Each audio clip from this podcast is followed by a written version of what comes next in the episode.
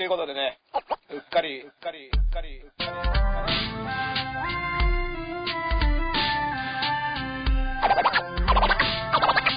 はい、ということでね、うっかり、うっかり、うっかり。他の人と、他の人と、他の人と被りたくない、やり方が。いろんなこと毎日あるじゃん。10月1日が都民の日っていう情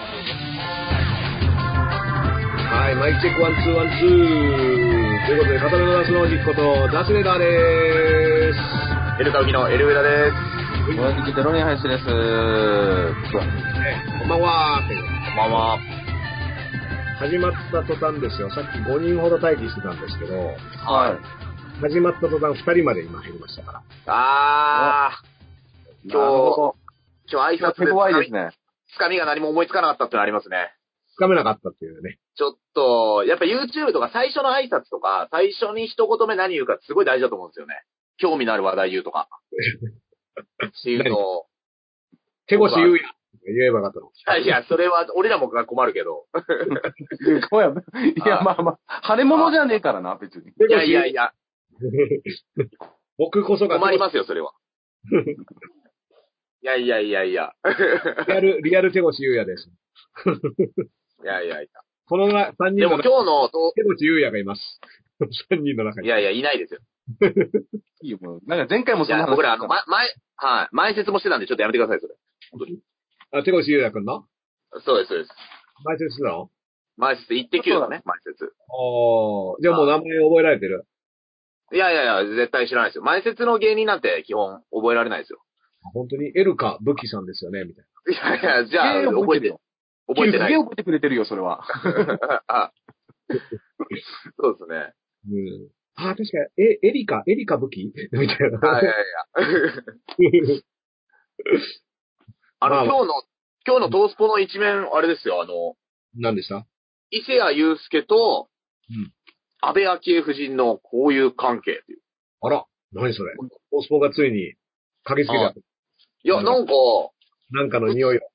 二日連続でなんか、伊勢谷友介とうん、安倍総理の、うんあの、交友関係を、なんか、ちょっとした週刊文春みたいなことやって、やってきてますよ、今。なんかそれはだけど、それこそ手越くんじゃねえの、そこは。そうそう、いや、手越しくんで思い出したんですけど、今。え、それは何？ちょっと、あのートースポの紙面をさ、できはいるらしく教えてよ。一応まあ、これは昨日の一面なんですけど、うん。まあ昨日は、なんかその、あの、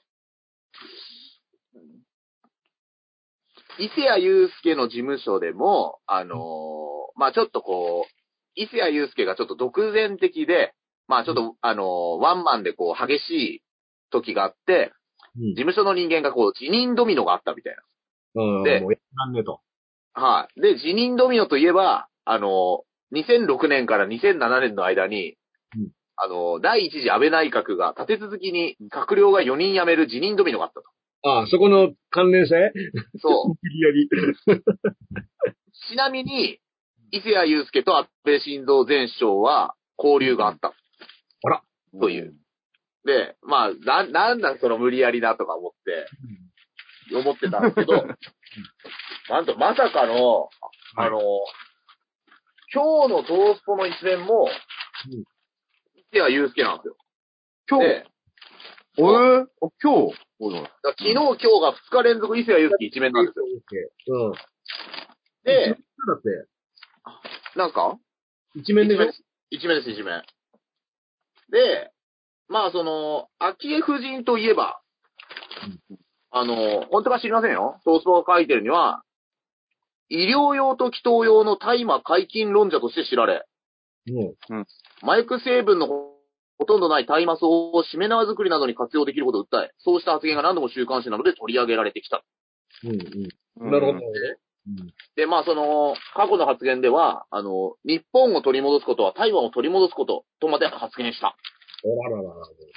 で、これがふ2日連続の壮大なオチなんですけど、うんあくまでも憶測だが、うん一部では、安倍前首相が8月28日に辞任を表明したため、と、当局は伊勢谷容疑者の逮捕に急遽ゴーサインを出したと、誠しやかに語られたほどだ。誰誰かまことしやかに語ってる。もう、もうあ、二つ入ってるもんな。もう、誠しやかと、うん。憶測だ。と。憶測の、はい。憶測っていう被せをしてからのまことしやかってすごいです。そうですね。しかもそれを言ってんのがトースポみたいな。20どころか30ぐらいに来たね、これね。そうなん。しかも、一トースポ文学ってやつですよ。うん。昨日の一面が伊勢谷友介と、あと芸能面、トシちゃん。あの、田原俊彦が、うん59歳だけどあそこはビンビンっていう、一面だったんですけど、なんと2日目の、今日のトースポの一面も、うん。これなんですよ。伊勢谷友介とトシちゃん。あら、すごくないですか？二回、二回俊弘ってこと？いや、違います。田原俊彦です。あなるほど。かっこいい方のトシちゃんです。すごいすごい。はかっこいい方の年って言ったら X の年がかっこ悪いみたいじゃねえか。い。いやいや、言ってないですよ、別に。誰も言ってないです。っていうのが、あーまあまあまあ、はい、ニュースですね。だから、投資ポ士官で言うと、は安倍さんというセーフティーネットが切れて、い。はい。伊勢谷君逮捕みたいな、そういうシナリオだっていう話でしょ？そういうことですね。まあでも保釈金は昭恵さんが出したってことだよね、だかいやいやいや、そう、どうなんでしょうね。100万円ポンとくれるっていうから。ら。そうね。でもね、あのー伊勢谷さんがね、はい。出てる映画、えっ、と、2本は公開決定みたいですね。だかららしいですね。うんらしいですね。うんうんとんかつ DJ あげたろ。うん。ね。とんかつ DJ あげ太郎は予告編しか見たことなくて、はい。うん。まあでもあんな愉快な話をね、あのは公開中止とかっていうのを、そもそもその、んなんかそんな真面目な話じゃないだろうって気もい。したけど。も、ま、漫画ですからね、もともとね。そうそうそう。そう。あれどうなってるのだって、昼はとんかつあげ、夜はクラブをあげるですかそうそうそうそうそら。はい。あれ、すごい読みたくなりますよね。う。うん。気に、あは誰から発信してる読みたさで言ったらすごい読みたいんだけど、い。はい。読みたいなーって思いながら今日に至ってるね。わかります。あの、僕も気にはなってたんですけど、結構前から。あの、伊勢谷友介で、あの、もうもう一回読んでみようかなと思いましたね。サインがね。もう一回、あの一回読んでる。じゃじゃ一回読んでみようかなと思った時に、はいあの、伊勢谷友介で思い出した。はい。っていうことですね。伊勢谷君に背中を押されて。DJ あげた。そうですね。うん。これはきっかけで。うん。はい。もうねあの、伊勢谷友介さんなんてね、はいなんだろう。かっこいいからいいんじゃねえの？いや、先週も言ってましたけどね、それ。危ない危ない。一週間危ないし、経って言っ、た瞬間に言った記憶が蘇ったんだけど、どこで言ったかが思い出せなくて。あここか危ないし、危ないし、格好悪くて捕まった人がかわいそうすぎますよ。それ そう同じツッコミ受けてたわ。うん、そうだそうだ。まあまあまあ。あとはね、うんあとだからダースさん今こう毎日 YouTube 配信こう精力的にやってますけど、うん。なんと善次郎さん東海ラジオのレギュラー決まりましたよ。うわー、すげえ知らなかったですか？いや、善次郎さんの情報だって上田くんからしか俺取ってないい。やいや、すすげえニュースになってますよ、これ。本当に？どこはいでもうネネット見てたらもう、もすごい舞い込んできます。ネットも見てないしな。いや、見てないことないでしょ。しかも、しかもダースさん善次郎さんフォローしてるでしょ。え？してないですか？フォローはしてる、してる、してる。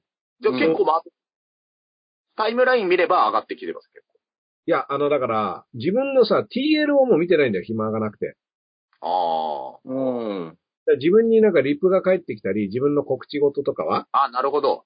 うん、やってるけど、その、世の中の流れをツイッターで追ってなくて最近。通知、通知は見てるけどってことですね。そうそうそうそう。ああ。ちょっと今ね、それこそね、いや、まあまあ、僕はだから、善次郎さんの情報は上田くんかなって決めてるから。ああ。うん。いや、だから、1回ぐらいでいいでしょ、更新は。これは、すごいっすよね。東海ラジオでレギュラー決定で、もう、もう名古屋に行って一回、なんか、なんで、事前の特番みたいに一回やったんですよね。へえ。うん。すごいことですよ。いや、すごいですよ。うん。まさか、この1年ぐらいね、追ってますからね。うん。上田さんはも本当に、本当に感動しましたね。うんう。そうゴール、ゴールって気がするね。いや、そんで、YouTube がより面白くなってるんですよね、今。その、レギュラーが決まったことによって。磨きがかかった。なんかすごい、芸人特有のアドレナリンが出てるのか、もう素晴らしいじゃないですか。トークが止まらないみたいな感じで。毎日配信はやめなく、やめないのかね。なんかやめないみたいですね。なんかレギュラーも11月かららしいんで、あ、なるほど、なるほど。まあまあそこまでは、その後もやるのかもしれないですけど。うーん。いやーもう全く全次郎さんフォローしてたのに、はい。うん、見逃してたわ。見逃してましたか？見逃してた。うん痛恨の極みだ。全然残念そうに見えないですね。だってあの、先週ここで喋った鶴野武史のパクチー論争も一人で15分喋ってますからね、善次郎さこんなに喋ることあんの？ん。しかもブワーって、しかも、なんかちょっと僕は勉強になったんですよね。うーん。ああ。いや、もう、もうだから、上田くんは完全に全次郎一派ですね。いや、絶対それはいやあ嫌ですけど、あの、いや、いや、一派だよ、お前。芸、芸名を、あの、上田善次に変えなよ。上田い善。いやいやいや。遠くから、遠くから見る分には好きですね。ああ。レンジ上田でもいいしな。善次上田いいじゃん。全人北京みたいな。いやいやいや。あの、ちょっと上、北京からね、あの、は新州の上田市にね、あの、長野区の上田市。俺、長、長野でもないし、俺。だからおじいちゃんのね、地元が上田市です。あ、そうですか。上田市ですかも。う若林家っていうね。あのうちのうー祖父の。へえ。えー、鶴野武史パクチー論争。はあ、本当だ。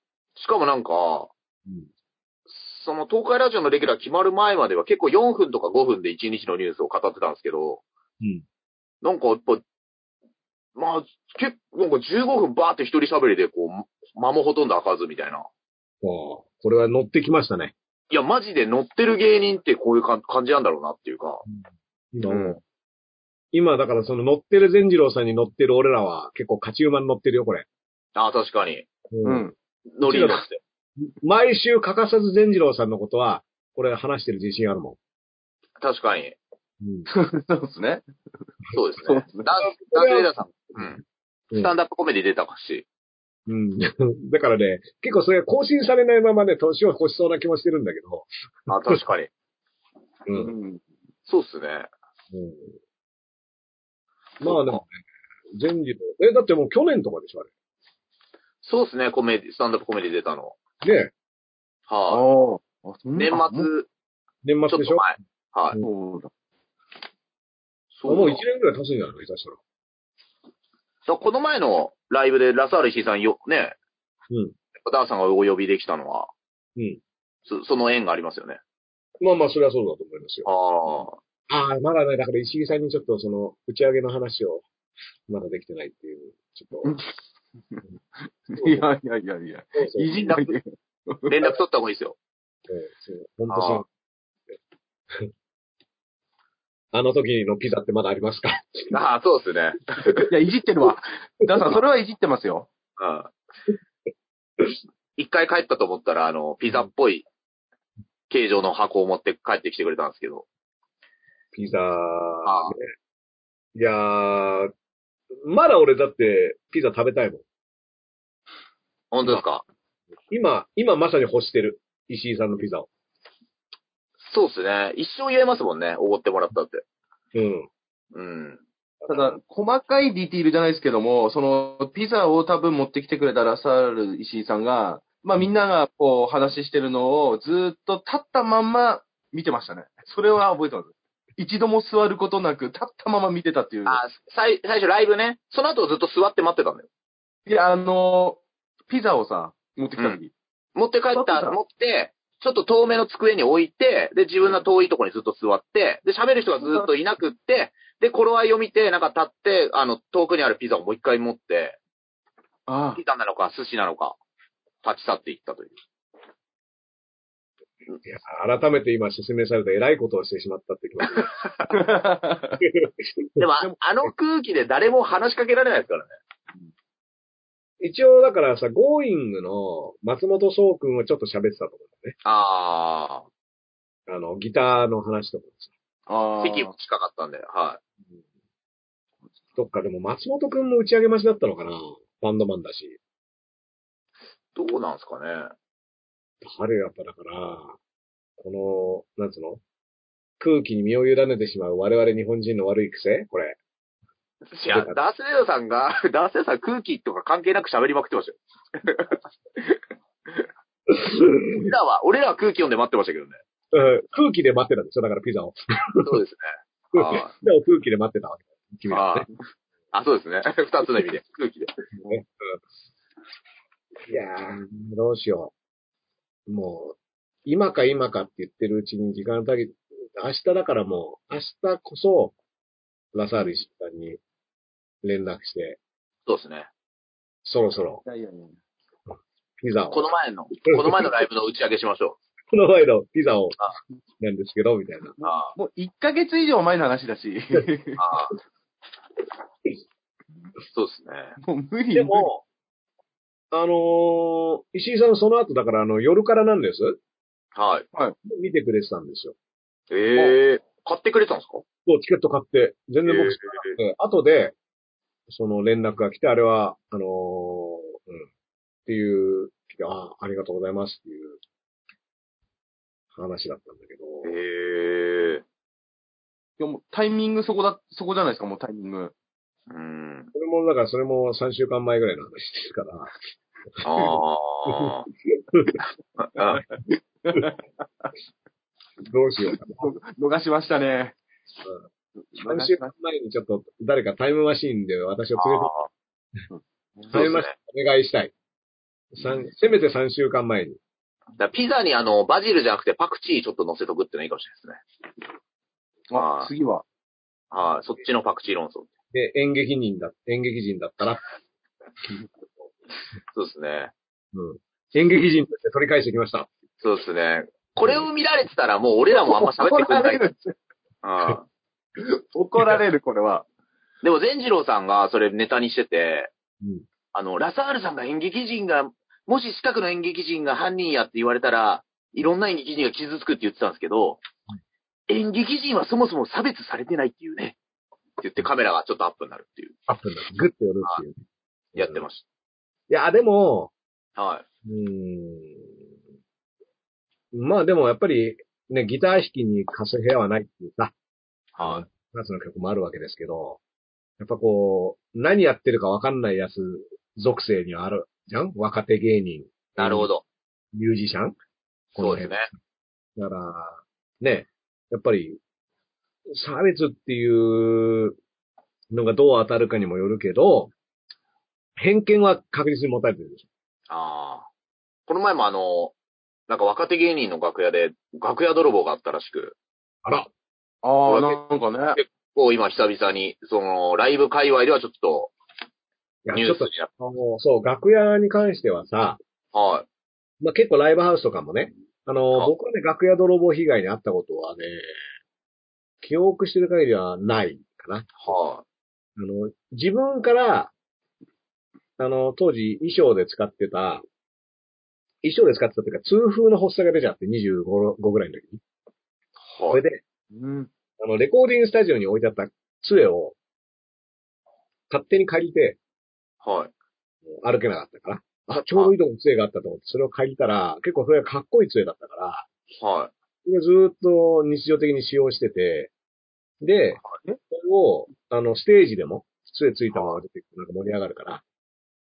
それで、あのーまあ、1000人ぐらいお客さんが入ってるライブ出た時に、もうすごい手はい。パーって言って、その杖をお客さんの方に、あの、ポーンって投げて、はい。で、多分それがその、お客さんの盛り上がりの中に飲み込まれていったわけですけど、この杖が、えー、レゲエのね、すごはいい大先輩のね、あの、レゲエアーティストの方の杖だったんですよ。あ、ガスレーダーさんが楽屋泥棒した話ですか、今？だから、正確に言えば、僕、楽屋というかレコードスタレコーディングスタジオにお置いてある杖を、はい。仮パクして、借りるっていうか本人の許諾もないから、盗んでると言っても過言ではない。じゃあ、スタジオだから楽屋泥棒ではないですね。いや、いい、ちげえよ。じゃあもうただの泥棒だよ、それは。もう、取っちゃったら。いや、返すあるんだよ。返すつもりだった。だけど、盛り上がって投げちゃって、泥棒の供述じゃないですか、それ。返すつもりだったって。やるつもりはなかっつもりはなかったんです。た。怒られたんですいや、だから、かはい。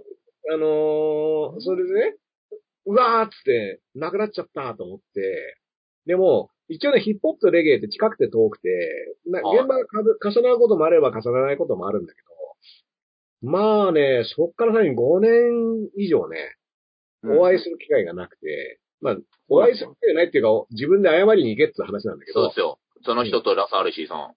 そう。は順番でピザと杖持って。まずまずその人から先ね。い。5年待っ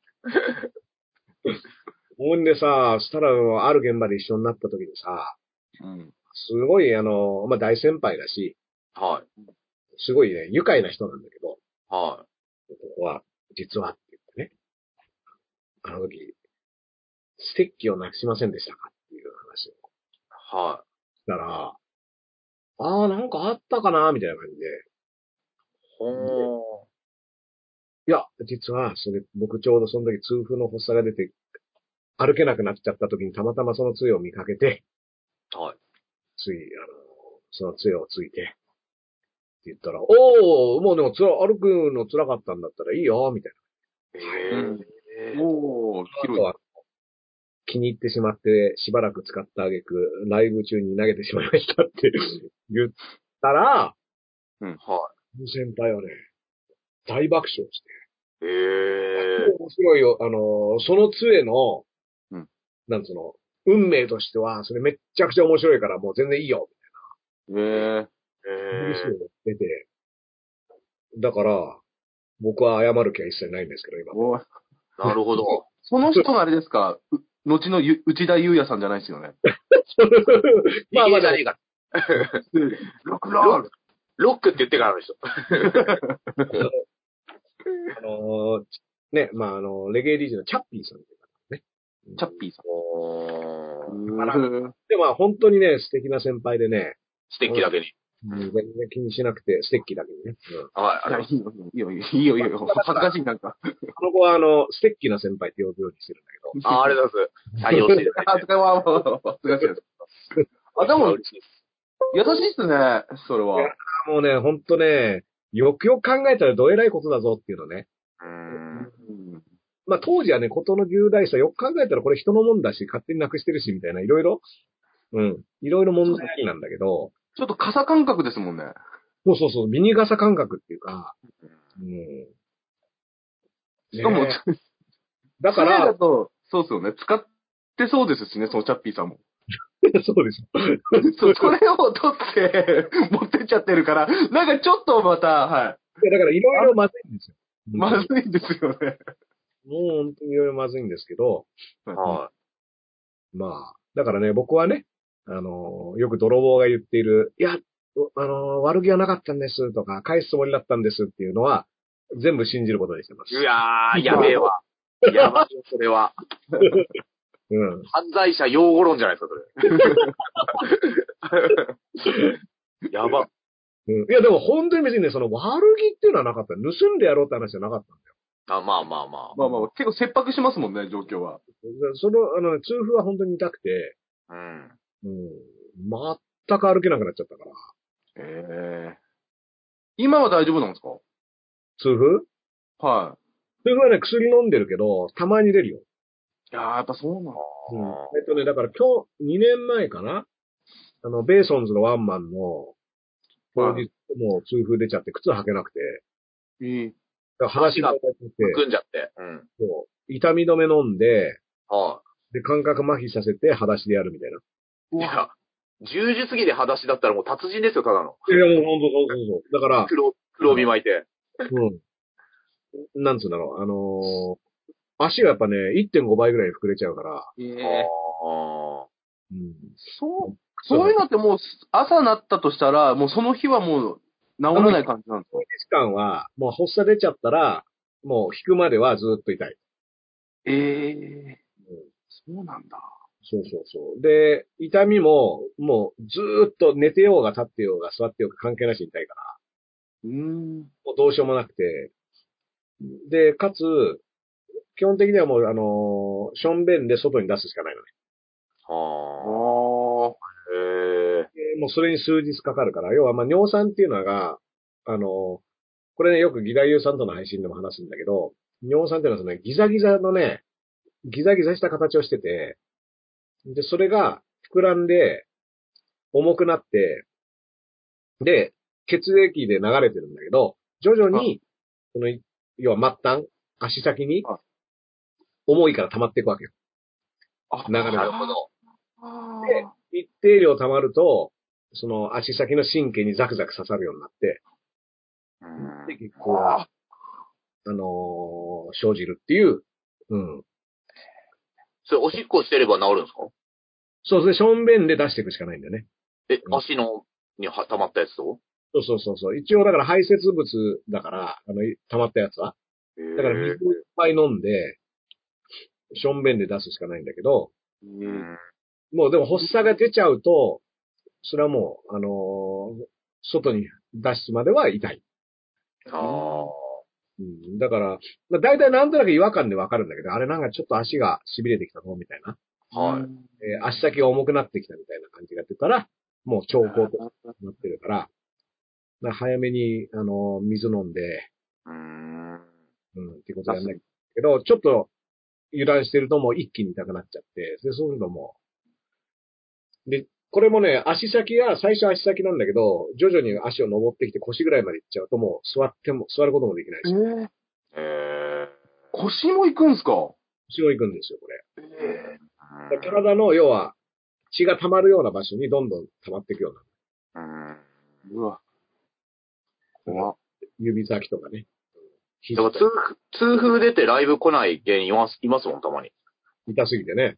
いや、まあ、動けない、一日。うん。もうあ、そんなもん、そういう感じなんですかね。うん、僕なんかはね、だから本当まあ、氷で冷やして痛み止めで忘れさせて、っていうことを、その時はやったけどね、ベースのライブの時は。であの、向井修徳さんがゲストはで、足見た瞬間ね、ぎょっとしてたもんね。い。ええこんなんでできんのかみたいな。ええ怖っこういう時もあったりね。だから最初20、そのね、杖の時25ぐらいで、はい。で、な何が起きたか分かんなくて、逆に。絶対折った急に来たんですか？急に来て、絶対これ足折ったわって思ったんだけど、折るような、なんつうの、記憶がない。だけどもう骨折したらこれぐらい痛いだろうっていう痛みだったから、うん。えまあ、病院行ったら痛風ですって言われてさ。うん。ダさん、お酒、その時飲んでたんですか？その時はまあ少しね、別に好んで飲んでないけど、付き合い程度。それでもなっちゃうんだ。うん。まあやっぱね、結局遺伝体質と遺伝っていうのがあるみたいで、あ、そうなんすか。うーん。分かれちゃうみたいだから、へえ。まあ、それは参ったね。だから、じゃあもう、いじゃあ許しますよ、杖盗んだのは。うんいやいや、いや、ダメ。いや いやいやいやいや。大変だと思うんで。いやいや、泣き脅しされてんじゃん。もう悪いとは思ってないから。思ってんのかな？でもね、じあの、聞かれてないのに自白してますから、いいですよね。まあでも、でも楽屋泥棒的なものってさ、楽屋はやっぱライブの時とかもよく使うし、うちら一応柔道着だからさ、そうですね。見てらんないからね。そうですね。うん。ある種そのもう信頼しちゃってるところはあるんだけうんど、そういう話聞くと大丈夫かなと思うよね。うん。なんかスタッフさんとかにね、預けるとかそういう方法があり、多分いいんでしょうけどね。あの、高沢くんがね、現場ついてきてくれてる時は高沢くんに預けるようにしてんだけど、はい、しかもなんか、その芸人のね、楽屋泥棒って、これ本当か知らないですけど、うん全部抜かないんですって。その、か帰りの電車賃を残すんですって。何その、なんか、説教泥棒みたいな。ルパン三世みたいな。うん。気をつけろよ。その善意、善意、その善意ちょっとイラっとくる感じあるけどね。いやいやいや、それそれさっきのダンサーに言われたくないですよ。急に。いや、僕もだから、木をちょっとパキって折って端っこだけ置いとけば。いやいや、それ余計、それ余計怒られますよ。いや、だからあのー本当でもね、投げちゃった時は、要はもうそのアドレナリン高くなってお客さんに向かってなんかさ、まあそうですよね。って感じなんだけど、ちなみに、ゼンラロックっていうラッパーもいね、同じで、でゼンラロックはね、ワニの着ぐるみを着て出てたんだよ。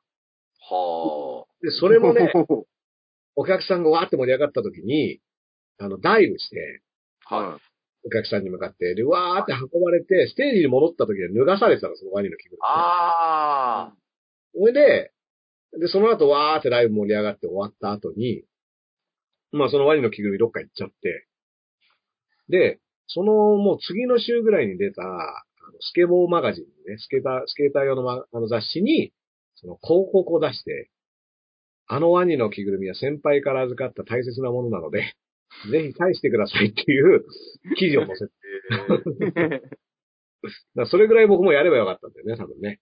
なるほど。ちょっとこう話題にして。うん。ゼンダロックはだから先輩から預かってたワニの着ぐるみはちゃんと取り返そうっていう努力をすぐにしてたから、うん僕もそれをやってりゃよかったなって今ね。確かに先輩から、あの、勝手に拝借した杖なんでっていう。預かってもないですからね。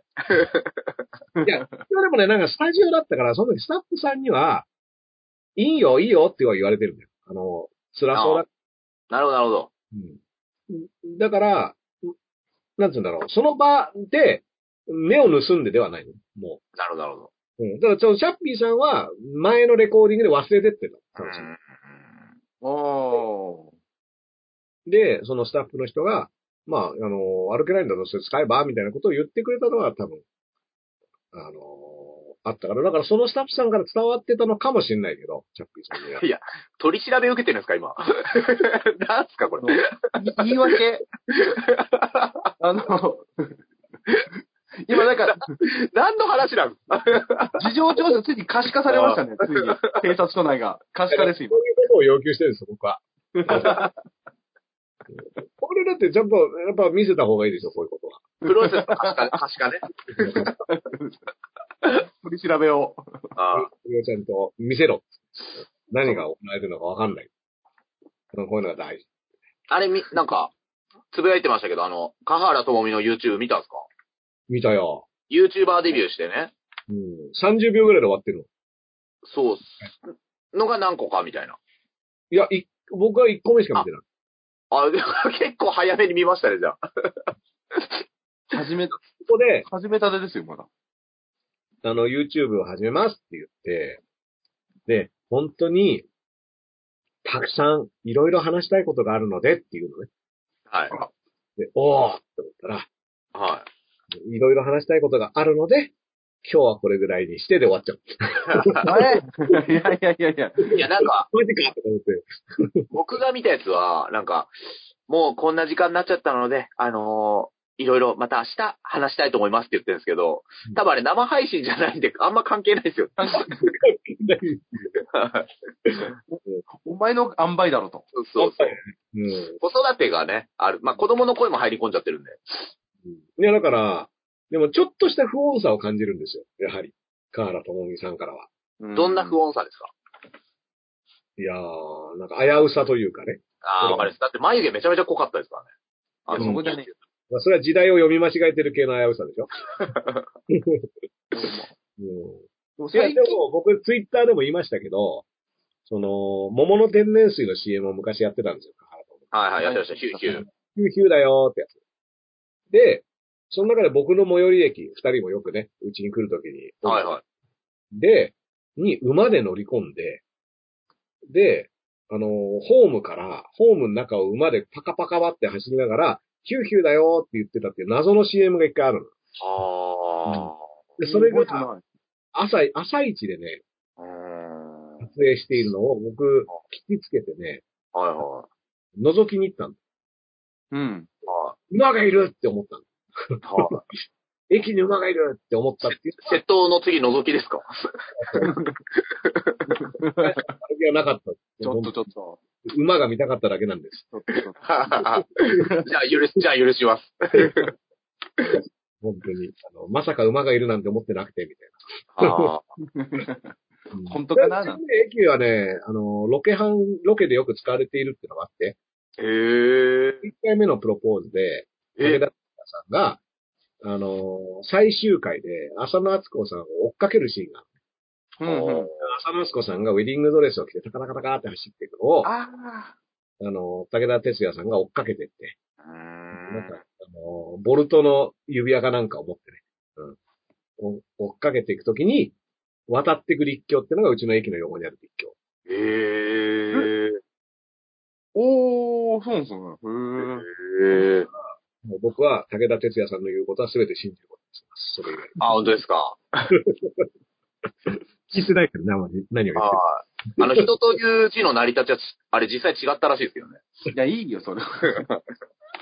それはでも、それに近いことをゴルゴ松本さんやってますからね。確かに。命ね。命。いや、あの人の字の成り立ちを間違えたのは武田鉄矢さんじゃなくて脚本家のせいだから。そっか。あの人だって書いてある脚本を読んでるだけで別に。いやいやいやいや、結構アドリブ多いらしいですよ。なんか。もう誰も言えないんだろうな。ああ。それ違いますよ、みたいな。ちょっと言えないなって。ちょっと武田さんつって今の、ちょっとファクト的に違います、みたいな。先生がそういうの間違うの良くないと思います、みたいな。言えないですよね。うん。でも確か教員免許持ってるんじゃなかったでしたかね。武田ですよ。なんかそんな話があったよな。うーん。あ言ってることはほとんどデタラメだろ、あの人。いや、どっちなんですか？信じるのか。あの、ツイート面白かったですね。あの、香原朋美の馬をうん。生で見て、うん。安富あゆみさんの馬より先に見ましたみたいな。そうですよ。安富さんは、必要ない、なさすぎて笑いましたよね。いや、なんか馬でなかったかなと思って。この二人ですか？この二人ですか？今今だってあの、原和夫監督の令和一期が公開中ですから。あ、そうなんですか。あれは安富さんが主人公ですかこれは見に行かないと。ら。4時間ぐらいありますけどね。ええでも、面白い、面白い。え、原和夫監督ともなんかあれでしたっけ？あの、配信や、やったかやるんでしたっあのスパの連載で対談して、けええうん。雪雪で新軍の。そうそうそう、ゆきゆき新聞の、あの、原和夫監督ですよ。田原総一郎の弟子というか、田原総一郎のとこでしたっけ？田原総一郎さんの手伝いとかで撮影とかやってあうへん。だからその、田原総一郎さんが当時、ドキュメンタリーとかをやってた時期の、に、うん。うんカメラ、いろはを教えてもらうみたいあ。ああ。なところからスタートしてるっていう。うわあ、すげえ。すごいね。この10分の間に、河原智美から原和夫まで話が行くっていうのはなかなかないよね。田原、田原。だから、だから、そうですね。ですねますね。はまあまあまあ。まあ、だけどね、あのー、何の話して、あ、そうだそうだ。あの、武田鉄矢さんの話で、田原、はえ？あの、総一郎じゃなくて、俊彦の方で、あ。ああ、はい。言うと、あの、教師ビンビン物語、それをはね、があったから、今もビンビンっていうトースポのネタにつながるわけじゃない。そう、あそこも一う品。んうん。で、あの、教師ビンビン物語の、えっ、と、中学校、中学生がね、あの、舞台だったと思うんだけど、うん。そうかそうか。そのね、トシちゃんの、が教えてた中学校の生徒役の一人が同級生。当時の。ええ僕の小学校時代の同級生で、うん。で、なんか役者志望みたいな子がいたんだけど、女の子ね。ええが、教師ビンビン物語に出てて、で、その時僕、あの、別の中学行ってたから、小学校一緒だったんだけど、はい。ででも結構あの、知ってる子がテレビに出てるっていう、だって当時だったらすごいことでしょ、より。しかも、そう、教師ビンビン物語めちゃめちゃ人気あったから、うん。はあ。人気ドラマの生徒役で出てて、単独エピソードとかあったかなちょっとそこまでは、ええへえ。うん。でもまあ、だから、生徒役だからもう、レギュラーで毎回出てるわけですよ。言ったら。はい。すごっ。すごって思って、知り合いがテレビ出てるよっていうような感覚？うんはね、味だったね。いや、今、でも俺、ダースさん、やっぱ東京の人だなっていう感覚の方が強くなりましたね。あ、今ので？はい。もう、函館、北海道ないっすからね、そんな。え北の国から出てる同級生とかいないの？おいいやいやもう全部東京ロケ班だわ。え、田中邦衛とかいなかったの？地元に。いない、あの、あの、400キロくらい離れたところにいたと思いますね。うん。なかなか遠いっすから、もう北海道は。確かにまあ、だからそれは東京現象かもね。うんそうだと思いますね。わーって。だ上田くんとか格闘技とかプロレスとかの話とか、うん聞くと、あ、やっぱ、あ東京だ、そ関東の人だなと思いますもん。うん。そう、確かに東京ドームの試合の話とか話題の距離感が？そう、ことか。うん見に行ったとかって話になると、うん。こないっすからね。もう函館なんてとなると特に、ああ。そうそうそう。もう、うん。ボキャブラパックみたいのが来るんですよ、あの、当時。ボキャブラ天国がすごい、あの、うん人気あった頃とかに、あの、北海道、函営館とかに営業で来るんですけども、やっぱプリンプリンさんとかですもいやいや、それ失礼な。北海道までたどり着くのは、北ん。海道までプリマーさんとかだもん。プリン、プリン。ちょっと違うんすよ、抜群さんとかじゃないんすよ。函館藩ね。そう爆笑会社にとかじゃなくて、うんじゃないんすよ。ネプチューンさんとかでもないんすよ。函館まで来るのは、プリンプリン。プリンプリあン。あ。函館にさ左遷されたんですね。左遷っていうのは、函館まで、そうで。そこまで函館を貶めるな。うん。そうなんです佐渡島よ。か北海道かって言われてたからね。あの、島が。鉄砲伝来しないわ。うん。いや、あのね、ブーンっていう雑誌ってまだあんのかな？いやー、あの、最近見かけない気がしますけど、ブーンっていう雑誌さ、ストリートファッションのさ、昔ね、有名でしたね。で、あれに、の端末にさ、女の子がずらっと並んでて、はで一日デート券ってのがついてたの。え覚えてないや、知らないですね。知らない？あのね、女の子がね、多分お男の子が乗ってなくて女の子だけだったと思うんだけど、女の子が何人か乗ってて、プロフィール付きで。で、応募して、その子が気に入った場合デートできるって、一日デート券っていうのがついてたの。ブーンえへえ。で、それに、もう小学校の同級生の女の子が、一人出てて、は中学3年ぐらいの時かな、なんか3年前まで、あの、一回席も隣になったことあるあ。ええいや、今の言い方、ちょっと距離のある人の、一回席も隣になったことあるな。今わか、気づいた？結構可愛い子だったんですね、多分それは。可愛くて、ですよね。もう、だからもうわざと消しゴムを落とすぐらいしか接触する機会がない。へすげえ。で、ただ、文を、まあ、なんか当時はだから多分出るたびに買ってたら、あーっとかって、デーあト券のとこに出てるじゃんみたいになってさ。ーはでも一応中学生で少し頑張ってるから中学生になって。あ。はうん。ほいで、あのーここはちょ、もうちょっと、せっかく同じ小学校だったんだから、い。はい。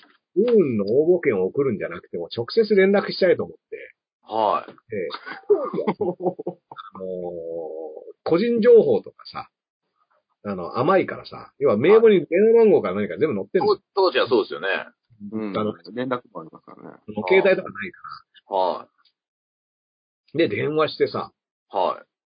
そしたらいて、本人も。はほいで、久しぶりみたいな感じで。でも、久しぶりとか言って話しかけてる中学生の僕と違い、はい。隣に座ってた僕は、一言も喋ることなく、ただ隣に座ってただけの気持ち悪いやつなんだけど、まあまあまあ、喋れないですよね。生まれ変わったね、僕を見てみたいな感はじで、電話して、で文読んだよみたいなことい。はあって、うんそうそう、とか言って、な、なんか、あのーまあ、よくあるパターンの。いや、私別にそういうつもりなかったんだけど、い。はいはいはい。友達が、みたいな、なんかそういう、はい。なんか編集部の人に、はい。面接じゃないけど、なんかはみたいなのを受けて、で、はい聞いたら、あのー、可愛いから乗れるよ、みたいなことにはなったらしいんだけど。そうそうそう、そういう。これはじゃあもう、この勢いで、じゃあね、ちょっと遊びに行こうよって言ったら、え、あれ？うん。今度同窓会ででもうあったらねって言って終わったっていうう。わ乾杯。ー。いや頑張ー、頑張っけど、甘酸ったぱいですね。超えられないかぶ、あの、隣に座ったのに話しかけられなかったやつが、その後電話で話しかけてももうダメだなっていう。なるほど。あのきっかけないと無理して、でも、おきっかけは大きいっすもんね、でもそれは。でも、だからその時なんでそんな勇気のある中学生になれたかっていうと、俺はね、たけしの元気が出るテレビの、勇気を出して初めての告白っていうシリーズ。懐かしい。毎週見てまして、毎週松田博樹があれでうるうるしてるの見てたから、はい。もう、こういうもんだと思ってたの。はい。うん言えばいけはる。うん。でも、今、口笛思い出してますよ、俺、あの映像の。テーマソングいいよね。あれいいっすよね。てっててっててっててててててててててててああ、それのやつなんですね、それ。うんあそこだけ真面目なんですよね。そう。最後ので最後に。うんで、それこそね、たけしさんとかも結構親身になって、あの、話とか聞いてあげて、うん。ワークする。でうん、毎回増方弘樹さんがもう泣きそうになってるっていう。いや、泣いてましたよ、もう。泣いてましたよ。うんうまくいってもいかなくても、増方弘樹さんは泣いてるっていう。ええそういう、でも、あれがね、テレビであったから、うん、なるほど。それぐらいはできるもんだっていうふうに思い込んでたんだよね。まあでも思い込んでたっていうか、もしかしたら本当に、多分そういうアクションをみんなしてたんじゃないかな、当時の同世代の人って。ああのの、影響。僕の学校で、あの、ミス、ミス、そう高校みたいなのあったんですよ。ミスター高校とか。ミスターでコン。はい、その、投票みたいので、ミスターコンうん。はい、で、なんか、その子が3年連続ミス高校みたいな。あ超、超可愛いってことじゃん。ちょ、まあ、綺麗なのかな。で、なんかそれを伝えに来られた時に、その、あの、今回ミスなんとか入ったんで、あの、写真撮って、あの、載せていいですか？って言われた時のリアクションが、えー、えー、みたいな時に、すげえドン引きしたんですよね。そのいや、2年呼ば、2年言われてて3年目でまだこのリアクション、もう嘘でしょと思って。ダ君。はそれが、多分、そういった子の正解なんだよ。い。なるほど。だから、テレビ出てさ、その、わかんないよ、狭きもんだから、そういった、全国にそういった子が、そのテレビに出るようなタレントになっていくわけだよ。なるほど。テレビに出ても、やっぱり同じリアクションをできるかどうかだと思うんだよね。確かに。うん。だから、加藤さんとかに、新婚さんいらっしゃいで出るときも、ええーっていうのをやっぱり多分やらなきゃダメだし、新鮮にこけないといけないですね。そうそう恋のから騒ぎでさんまさんになんかいじられたときも、ええーっていうのをできなきゃいけないっていうのが、多分、は言った子たちの多分その、あの、ビクトリーロード。そうですね。ちょっと勉強、勉強になりますよ、今。僕らもやります、僕らも。だから毎回同じリアクションをするっていうね。この、出川哲郎イズムっていうのがやっぱりね。結構あのーなんか、僕らを、やっぱ言っても知らない人は若手芸人として扱うので、若手なんですけど、うん。だ大体多いのは、ちょっとちょっとしか正解のないいじり方されるって多いですよね。うん。うん。でも、言わないようにしてるんですよ、極力。はい、おい、おい、やるようにしようよ。はいやりこれからやるように、しますか。これから言うようにします。うん。頑張れ頑張れ。気持ちよくしていきたい。うん。いやあの、ミスコンとか、あの、東大にもミス東大ってありましたから。はい、ありますよね。で、僕のだから一個上の学年のミス東大はキッカーレーだかあー。ら。も変わえれうやっぱりその、エントリーしてる、友達でエントリーした子もいて、でも、そういうのってね、やっぱその、その後の進路で、それこそ女子アナ志望とか、はい。そういったマスコミとかに行きたいみたいな場合は、なるほど。なんか、ああ、そういった人多いですね。を持ってる持ってないで違うみたいで。確かに、ちょっと書けますもんね、それを。うん。言えますしね。そうそうそう。うんだから東大とかだと多分成績がいいのはもう当たり前じゃないですから。うん。そうですね。プラスアルファの、なるほど。まあ、それこそキッカーレーさん的なね、あの、路線に行くんだったらそういうことなのかな、みたいあうん。な。ねー。。菜菜食兼備みたいな。そうそうそうそう。あまあ、今に比べるとやっぱそういうさ、なんつうんだろう。あの、まあ、露骨なね、ルッキズムみたいなのがもう当たり前にあるから、はい、そうですよね、昔の方が。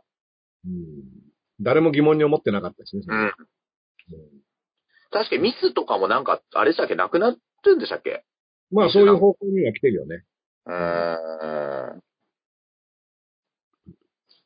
うんなるほど。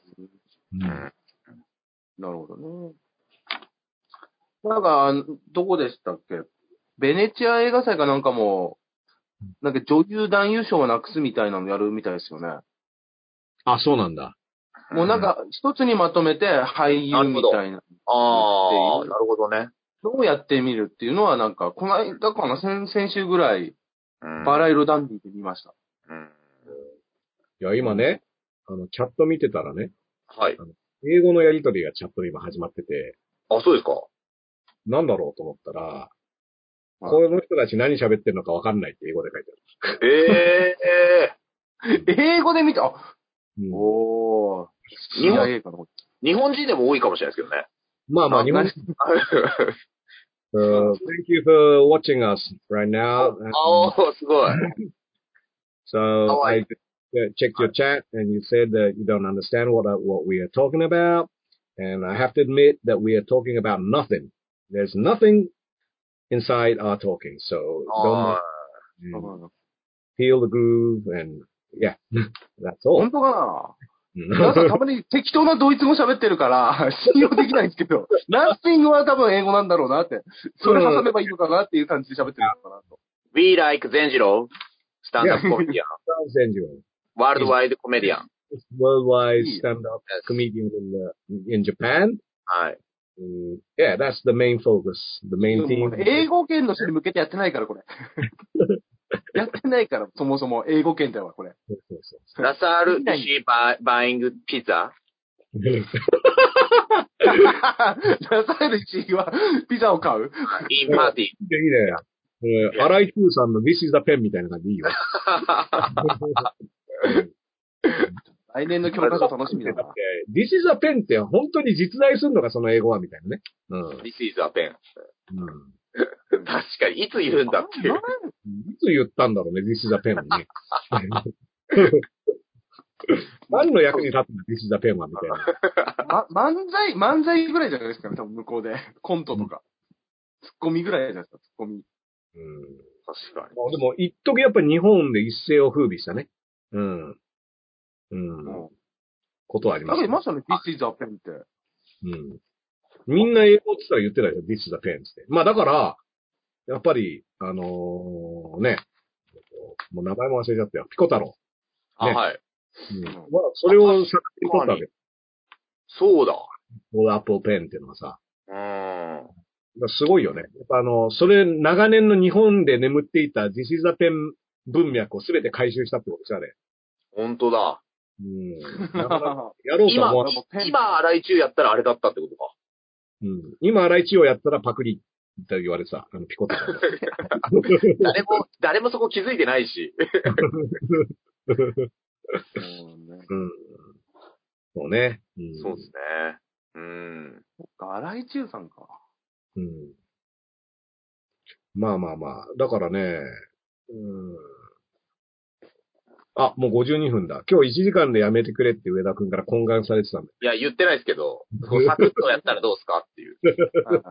あと、あと結構これ始まる前に、毎回ダースさん、あの、今回サクッと行くよっていうのはダースさんですからね。あ、そうだっけ？サクッと行かない。ああ、ちょっとね、明日予定があるんだよ、これ。うん気持ちが前のめりに、前のめりに終わろうとしてんだけどね、いつもあーどうなんだろう。うんあれ、あれとかどこいますあの、宝塚音楽学校で、うん不分率廃止ってのがあって、うんで、なんか、先輩が使う阪急電車に一礼をするとか、おー。昔ながらのがいろいろあるんですけど、それがこん、あのー廃止になると。うんで、なんか先輩の前では決まった表情をしなきゃいけないっつって、うんで、それどういう表情かというと、眉間にシワを寄せてうん、口角を上げる、余暇顔ってのがあるらしいんですよ。その余暇性っていう。よか、よか連のよかって。うんそうです。眉間、まあ文字だけ読むと難しいなと思って、眉間にシワを寄せて、今ね、眉間にしわ寄せてる眼帯で見えねえんだ。俺の場合。あ、なるほど。に、すごい寄せて？でも確かに、確かに先輩の時、いや、それ顎はしゃくらせてないですよ。こういうことではないよ。で確かにこれ複雑な表情してるかもしれないですね。うん。うん。え、5を廃止するっていうこと？これ廃止、こんな顔はもうしなくていいよと。うん。そんな顔はもういらないと。うん。あと言葉遣いも先輩の前、はいといいえしか言っちゃいけないんですけど、厳しいね、はいた厳しいですよね。うんうん。これも廃止。じゃあ、あの、小池百合子さんみたいに三角みたいなの出せないってこと？いや、そうですね。いや、チューズライフプロジェクトの時のね、あの、一人だけ 休憩三角出す。誰がわかんない。ああの、コメント欄に見て、ないわ。コメント欄にあの、ピラミッドを出すなって書かれたんです。あのコメント書いた人に僕は、あ超いいね。超いや、めちゃくあれめちゃくちゃうまいっすよ。そうじゃん、それ。ピラミッド出ちゃった。コメント欄のやつ強いんですよ。はいや、なんかね、その宝塚の話に関して言うと、不分率っていうか、なんとなく続けられてる習慣なわけでしょ、それって。そうです。伝統というか。はい。でも、それはさ、んなんか、なんで始まったかっていうのがよくわかんなかったり、なんでやってんのかよくわかんないわけじゃん。うん。一応ね、まあ、保守、保守の立場で言うと、はなんでやってんのかわかんないうちはやめるなっていう考え方なのね。はで、もしだ、こうこうこういう理由でやってるっていう理由が分かって、それがしょうもないなっていうことになれば、はまあ廃止してもいいし、あ。うん。だから、あの、要は壁が立ってた時に、その壁がそこにある理由が分かんないうちは壊すなっていうのが、あの、保守っていう思想の根幹をなす考え方。うん。だから、あの、要は革新っていうのは、この壁邪魔だから壊そうぜっていうのが革新で。だけど、いや、ここ壁あるけど、前、昔の人がここに壁を作ったっていうことは、なんか理由があるんじゃないのっていう考え方をする。なるほど。うん。で、それを考えて、まあ、それがうん文章だったり何だったりで判明して、あ、なるほど、じゃあ今はもういらないなってなったら初めて壊すけど、撤廃すると。うん。ただ、今の感覚だけで、この壁いらないとかっていうふうに判断するほど、人間の判断力はちゃんとしてないよっていうことだね。はあ。なんでか、そうそこにだから壁があるっていうのを代々ずっと放置してきたってことは、ここに壁がある理由っていうのが受け継がれてきてるわけだから、うんうん。それを、そそれが不分率ね。要は書いてなくても、なるほど。みんながなんとなくここに壁があるっていうのを前提に行動していると。はい。うん。だから、あのー例えばその宝塚のヨカレンもそのヨカ顔とか一礼をするっていうのが、まあ理由がしょうもないものだって分かったら別にやめていいと思うんだけど、はい。でも分かんないうちは続けてでもいいっていうのが、まあこれは保守的な考えなんだね。うんだから保守っていうのはダメだっていうのはなんかこんなわけのわかんないことを続けてるのの意味、伝統とか言ってよくわかんねえじゃんっていう風にも言えるけど、うん。もう。今の人が見た、今の人程度の感覚で見てわかんないっていうのは、別にそれはそんなに当てにならないんじゃないのっていうことでもあるね。だから、よか顔の顔を、口角を上げて眉間にしわを寄せるっていうのが、実は、その宝塚の演技における表情作りに実は何かしらの影響があるとかね。一礼をするっていうことが、それこそその宝塚のなんかの舞台に、実はなんかの役に立つとかいうこともあり得るっていう考え方。実際なんかその OG の人が、まあこれに関してブログとか書いてて、うん。その、なんか、宝塚音楽学校が、その、過去はパワハラがすごかったっていうようなことの印象だけでまとめられるのがすごいなんか嫌だみたいなことをうん。書いてて、あの、こちらの YouTube でも喋ってますって、あの、結構、あいや、YouTube やっとんかいってちょっと思ったんですけど。で、リンク見たら、香原智美さんが、いや、違いますよ。で、毎回。いやあの人、小室哲也音楽学校なんで、あの人は。ああ、そうかそうか。はあれもだからね。うん。そうそう。だから、まあ、まあ、それは別にさ、どっちが正しいって話じゃなくて、い。うんあの、そういう考え方もあるよって、その、うん習慣っていうものに関してはね。なるほど。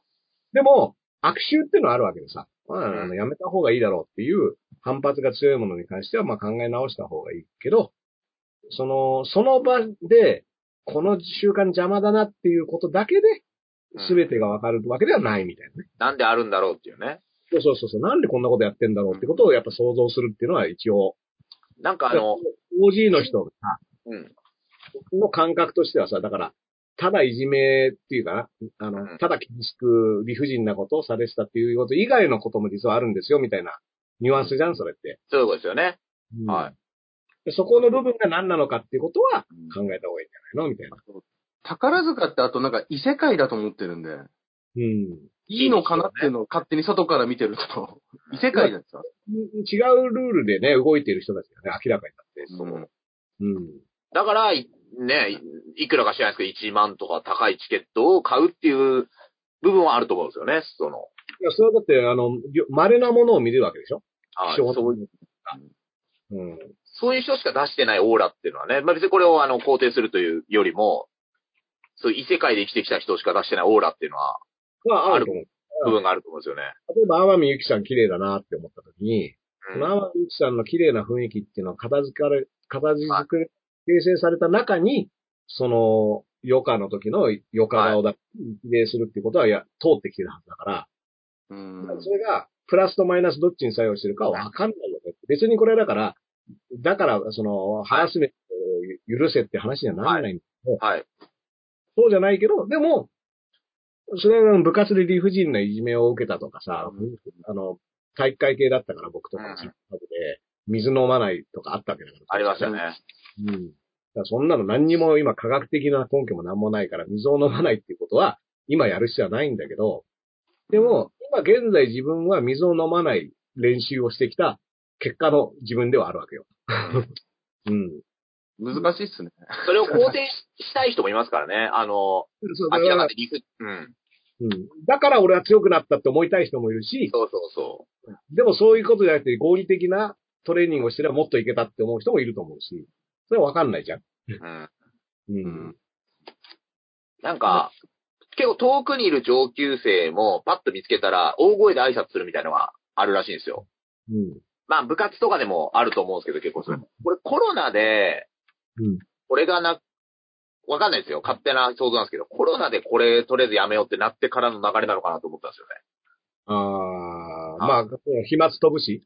はい。大声挨拶は一旦やめよう。からの見直しなのかなと。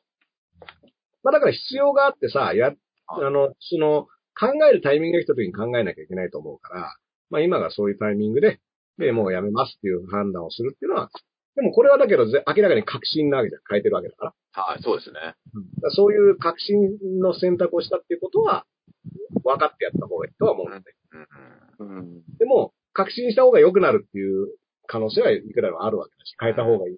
だって、僕が言ってた中高は、その、新入生に水投げって言ってね、はい。ビールに入れて水をぶつけるっていう習慣があって、上級生。うんえ、水をかけるんですか？そうそう、4月に入学したての頃に学校、もうそれこそ新しいカバンとさ、新しいノートとか新しい服でみんな行くわけじゃん、新入生、中学に。あ行うん。くと上級生から水をバシャバシャぶつけられるわけよ。へえ。場合によってはカバンの中とかにも水を投げ込まれて、は全く意味がわかんないから、みんな大混乱で、え、なになにこれあ。はで、で、まあ一週間ぐらい続くんだよ、それが。もう廊下とかで上級生に会うといきなり水ぶっかけられる。い。ええー、何それ。そうそうそう。で、これ水投げっていう伝統行事なんだけど、うん。意味わかんないじゃん。はい。だけどこれはもう代々続けられてるわけよ。うちの学校で。それで、だけどなんでやってるのかわかんないし、うんまあ、正直実害はないっていう、実害しかないのと、で、うん結局、やられたら次の年に、やるんだよね、みんな。はい。やられそうですね。だから新入生入ってきたら、よし、今度こそ水ぶつけてやるぜ、つって、うんやるんだけど、僕はやんなかった。ああ。で、やんなかったし、その水投げで、上級生が水とか持ってきて投げようとしたら、もう、あの、すぐその場からいなくなってたし、ああ。絶対付き合わないって決めてたもん、中1の時にね。うん。でだけど、なんだろう、その、水投げっていうのが伝統だから、みたいなのとか、言う人もいたし、うんなんだろ松、松並健志郎見た時懐かしかったです松並健志郎は先輩だと思ってる。か 水投げの、う。水揚げの。水投げレジェンド。そうですね。あいい角度で行くね、みたいな。あの先輩。結局それは分かんなかったんですか？ら研究してる人とかいる。あ Facebook あ。その、研究ページを作って、僕えの10ー、面白い。前が、その、水投げの歴史みたいなので、いろんな人に一人調査して、ええ始まったのかとか、まだなんか結果は出てないんだけど、大仁田敦とか。そうそう、大仁田しませんか。あ あの、この前ね、猫ひろしさんとライブご一緒させていただいて、らら。そしたらあの、なんか新しいスーツを着て、なんか新しいスーツ、パシッとスーツ着てプロレス見に行ったのに、うん。なんか大仁田が急に猫さんに気づいて、なんかリング上げられて、水でバシャバシャにされたって言ってました。だから、水投げの、はい水投げの、やっぱ伝統がの。後輩につけた。だから、別にその、なさっき保守のあの考え方って説明したけど、まあでも、まあこういうなんか実害あるし、その、ただ壁が立ってて理由がわかんないって言うんならまだしも、あ、違いますね、ずっと。ね、水ぶっかけられるとかって実害があるから、やっぱちょっとこれはちゃんと、うんうん合理性を疑った方がいいんじゃないの？みたいなのは、そう思って。まあ僕今ははだから、もうないんですか、そこ。いやー今どうなんだろうなだいぶ、さすがにないですか？今やったらもうヤフーニュースになるレベルだよね、なんとなく。と思うよ。うん。そうっすよ。へえ。なんなんだろう。おかしいからね。不思議ですね。だからでもまあ当時もだから本当に意味わかんなくて、うん。で、まあ中1でもさ、やんちゃなやつもいるからさ、はまあ結構その、上級生とはいえ、ふざけんじゃねえみたいになってるやつもいたし、い。あ逆にもう泣いちゃうやつもいたし、あ。はい。おー。いいことなさそうですね、なんか、それ聞いてると。もいいことはないっていう謎の期間がね、風邪ひかないとか、なんかね、水、ね、冷や水でこうやっとくと風邪ひかないとか。まあね、水神様のお守りですみたいなのとかね、わかんないけど、うん。まあ、だから、なんか、なんかのきっかけで始まってるとは思うんだけど、そして、それがなんかの理由で、当時は、それをやるっていうことに何かしらの理由があったのかもしれないけど、それ、一週間で終わるってこと、終わるんですもんね。そう、ヒュって。一応だからね、教師はたしなめんだ。やるな。ああでも、でも、あれだうん、黙認してるんですね。そうそう、黙認してる。で、も、毎回授業の頭で、あのーまあ、こっちはよくわかんないから、これ何なんですか？から、なんかそういう風習を新入生にする上級生もいるけど、相手にしないし、学校としては禁止してますみたいなことは言うんだけど。でもあのー関係なかったね、当時はね。あーちょっと研究気になりますね、研究結果というか。今もう話しててね、あ、そういえばあの後、その Facebook ページあんまり覗きに行ってないなと思って、ちょっと見てみようと思ってるんだけどああ。面白だから上昇時にかけたやつももしかしてそこの学校のやつかもしれないです。あーい。いや、ね最悪だなうん。特定されちゃうよ、それ、やってる。行商時はね、僕、だから、ん？多分二十歳ぐらい、だから20年ぐらい前にね、日本代表を引っ張る、あのー存在だった。はい。うん。フランスワールドカップとかか。そうですね。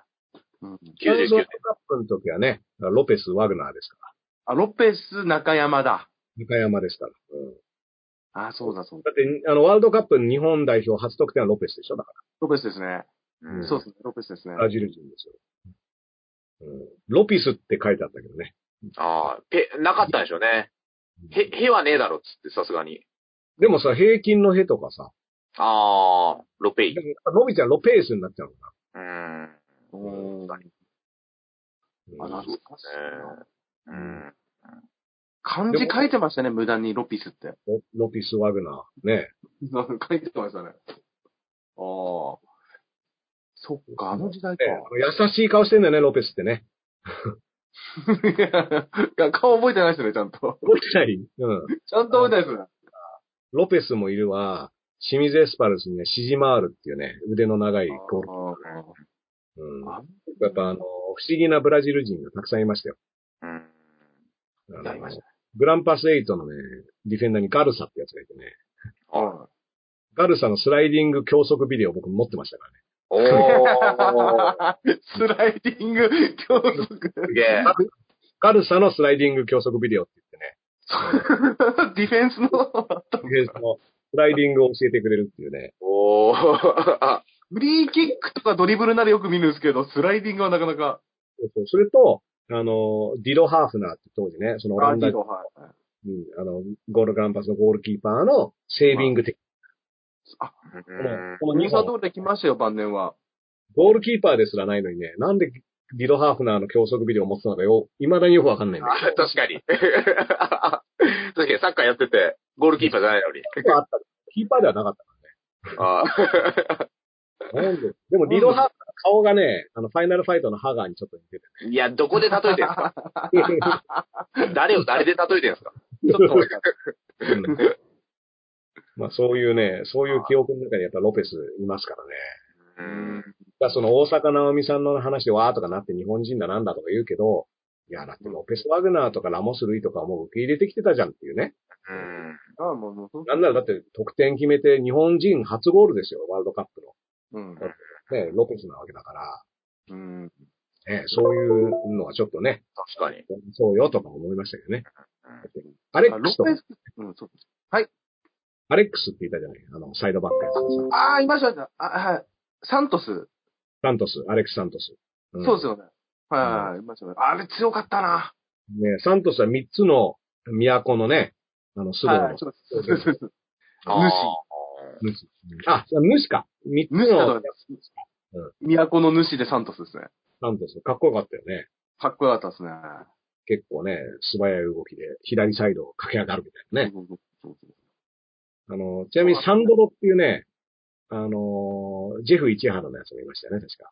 ああ、懐かしいですね、ジェフ市原。うん。うん。まだあるわ。あるの？今も、ユナイテッドジェフ市原。ああるあるあるあるあるあえ。さんが、あの、書いてるのはフリューゲルス。あそうですね。佐々木さんはフリューゲです。フルゲルスを書いてますね、今。モネールってやつがフリューゲルス。ありましたね。うーん。モネールはね、結構初期の、結構初期の頃、あのーもう年金、年金選手って言われるのいましたよね。外国人選手。そう。最後のね、最後のお勤めを日本でみたいな。なるほど。2、3年、2、3試合かやって、うんそうそうそう、ベベットとか、ベベット来てたね、柏に、あの来てましたよ彼か来たでしょ？彼か。あ、あ来てましたね。もう、全然、うん。すぐいなくなって、もう、ストイチコフとか。ストイチコフは、ストイチコフはでもグランパスで結構、あの、監督になんなかったっけ？あ、ストイコビッチじゃないですか。ストイチコフはあの、ウウクライナのブ、ルガリア、ブルガリアのストイチコフ、ね。ブルガ、あ、そう、ブルガリアだ。うんワールドカップで得点王までなって。そうそうそうそう。バルセロナでね、そうそうそオマーリオと組んでね。確か、来たぞトヨタカップで来てましたよ。うん、すごいね、ね、謎のサッカー話をするのは、さっきまで河原智美の話をしてたんですよ、だって。確か 普通に、ブルガリアの話まで行きました。ブルガリアまで行きましたね。行きましたねに。。ロペスがね、その、ブラジル人だけど、日本でね、帰化、帰化して、日本で最初に得点したっていうのを受け入れたんだからっていう。そうそうそう。それさっきできた猫ひろしさんもね、カンボジアを受け入れてますから。そうそうそうそう。ああ、そういう話です。そうだね。まあね、オリンピックがなくて残念だったけどですね。カはあンボ、ジア代表としてね、マラソンに出るって話だったでしょ？だって。そうそうです。だから選手村も、の話とかも、あの、ネタの中で出てくるんですよ、たまに。うん。うん。すごいよな。はい。じゃあね、あの、告知行きたいんですけど、はい。はい歌舞伎さんは。はい。えーっと、僕たち単独ライブが11月29日に、はい野方区民ホールというところでありまして、まあ、それのチケットが9月27日の朝10時発売になるんですけど、うんその9月27日にも、あの、月1のプチ単独ライブがありますので、それは15時から朝、あー秋葉原 0G です。うん来場チケットは残り1枚で、配信チケットは、えー売りますので、よかったら来てください。よろしくお願いします。ほいほいほいほい。えーっとね、僕はだからね、えーっと9月の26、26日に、あのー池袋東京芸術劇場でですね、えーっと、ボーンクリエイティブフェスティバルっていう、ボンクリフェスっていうね、ポンクリフェスに現代音楽のアンサンブルノマドっていう、あの、人たちが、あの、出るんですけども、はいそこに、あの、ゲストとして参加して、えー、2曲ほどやりますね。現代何するんですか？ラップするんですか？ラップっていうよりもね、なんて言うんだろうな、ボーカルパフォーマンスかな。どっちかっていうと。ボーカルパフォーマンス？うん。まあ結構ね、すごい大変な曲で、うん。来週はだからもうがっちりリハをやんなきゃいけないんだけど、うん。まあそれが池袋の東京芸術劇場で26日にありますから。オンラインもあんのかな？ちょっと、あの、チケット情報とか見てみないといけないんだけど、まあ、あの、現代音楽とボーカルで絡むみたいなので、まああと、大友義秀さんので、うん。それがね、来週だからね、結構これに集中しなきゃいけなくてね、来週だからハンマ配信とかはやんないで、はい。あの、みんなに集中するっていうことになると。はい。あ、そうそう。明日ね、明日18時、まあ明日の昼は昼からなんですなんですけど、夜ね、はいえーと9時40分か、9時から9時40分に、えっ、と、渋谷のアンダーディアラウンジというライブハウスクラブで、ベーソンのね、明日あります。お客さん来るんですかお客さん入れてだと思います。お。で、逆に配信とはないんじゃないかな。ああ。久しぶりですか？お客さん入れて、ベーソンズは。普通のお客さん入れては久しぶりな気がするな。うん。うん。だから、結構、まあ、あのーおいつもお世話になっていて、実は、その、4月ぐらいに予定されてたイベントが、まあコロナで延はい期のが、あのー開催されるということで、明日やることになっております。なんで、そんなことがあったり、いう感じかな。うん。はい。まあまあ、そうですね。じゃあ、まあ、エル歌舞伎は、えっ、と、その11月のワンマン単独はいつも結構長いこと時間やるよね。90分くらいやるの？そうなんですけどうん、今年は休憩入れないといけないんですよ。あの、あ、換気休憩をね。うん。ガイドライン的。まあでも、その時どうなってるかもあるんですけどね。その、なんかちょっといろいろ緩くはなってるらしいんで、今。ねだって、クラシックとか、だからそれこそさ、そうですよね。16日は現代音楽がクラシックだから、はい。多分、その制限がなくなるんじゃないか緩和された、あの、客数制限が結構緩和されましたよね、少し。うんクラシックは飛沫がつかない。ああ、一部。あそうだ。な。でも僕、ボーカルパフォーマンスなんでね、ダーさんの飛沫がね、僕だけ飛沫飛ばすことになっちゃいますかは一応カラオケ屋は基準変わってないんで、今も。ら。あ、そっかそっか。あ。そうなんですよ。うんもう稼げない。あ、だから、なんか、よ、よくわかんないじゃん、タイミングとかも。そうですね。うんでも東京都は今日のニュースでは、また増加傾向にあって警戒みたいなことを専門家会見です。うん緩めると増えるみたいなのがあるわけじゃんまあまあ、そう、まあ普通に考えればそうですね。ちょっとね、なんでね、寒くなったらインフルエンザとかもみたいな話もあるからね。うーん。まあちょっとわかんないよね。はい。もうぜひ皆さん手洗いとうがいをね、あの、今後ともしていってほしいと思ってます。うん。まあまあ、そう自分たちでできることっていうのは、そういう消毒して、手洗い、うがいしてっていうことぐらいだから。はい。うんっていうのは変わっイソジンでコロナが消えるって僕噂聞いたことあるんで。うんうん。でも、イソジンでね、うがいすることは悪いことではないですね。うん。うがいするための薬だからね。はい。うん。やってください、皆さん。はい。うんそうそうそう。あの、カバ、カバを大事にしてあげて。イソジンそうはい、ということでですね。ぬるっとしちゃいました。ぬるっとしちゃいました。すいません。はい。いやいや、まあ、そういう時もある。大体そういう時。僕大体そういう時のが多いです。あはい。大体そういう時ですね。ああ、あ あ、終わりましょう。なんかね、映画を、英語でつぶやいてた人たちはもう落ち着いたのかな。その後、何も、何を言わないっていうところでからで、あの、もう多分見るのをやめたんだろうな。あはい。どこまあでも、どこから流れてきたんですかねわかんない。どこからデロリアン？デロリアン？みたいな。あ、ああ、デロリアン？デロリアン？ダース・ベイダー？ダスベイダー？ダースベイダー？え、スター・ウォーズとバック・トゥ・ザ・フューチャーは 映画チャンネルだと思ったんですかね。あと、獣神サンダー・ライガーみたいな。ライガー？ライガー？知ってるかもしれない。うん。まあまあまあ、だから、いろいろ、あの、可能性はそのまま追求しないで、今後もグローバルな配信ですね。そうしましょう。はい。見返れたいと思います。はい。僕らの僕らの配信も英語のスパムコメント何件か来てますんで。あ、本当に？はい。全国じゃないか、それ書いてる。いや、まさか。まさか。そうですかね。でもあの、アイコンがすごいなんか、あからさまに綺麗な女の人なんですけど。綺麗な女の人。アイコンで綺麗な女の人。胸がちょっと強調されてるよ。それ善次郎さん。なんすかね、の裏垢ですかね。裏柄。うん。確かに、周りで英語喋れんの善次郎さんしかいないと思う。で君らと関係して英語喋れるの、僕か善次郎さんどっちかです。善次郎さん。あだと思いますね。確かに。清水博さんはだってちょっと距離あるでしょ。あの、全く距離あります。強調するな。うん。まあまあまあ、そういうことでね。はい。はいということで、高めのダスの実行とラセーダーでした。はい。でした？エルガウキのエルウェダでした。同じくデロリア信でした。はい、皆さん、えっ、と、こんな時間までお付き合いいただきありがとうございました。うっかりでした。ありがとうございます。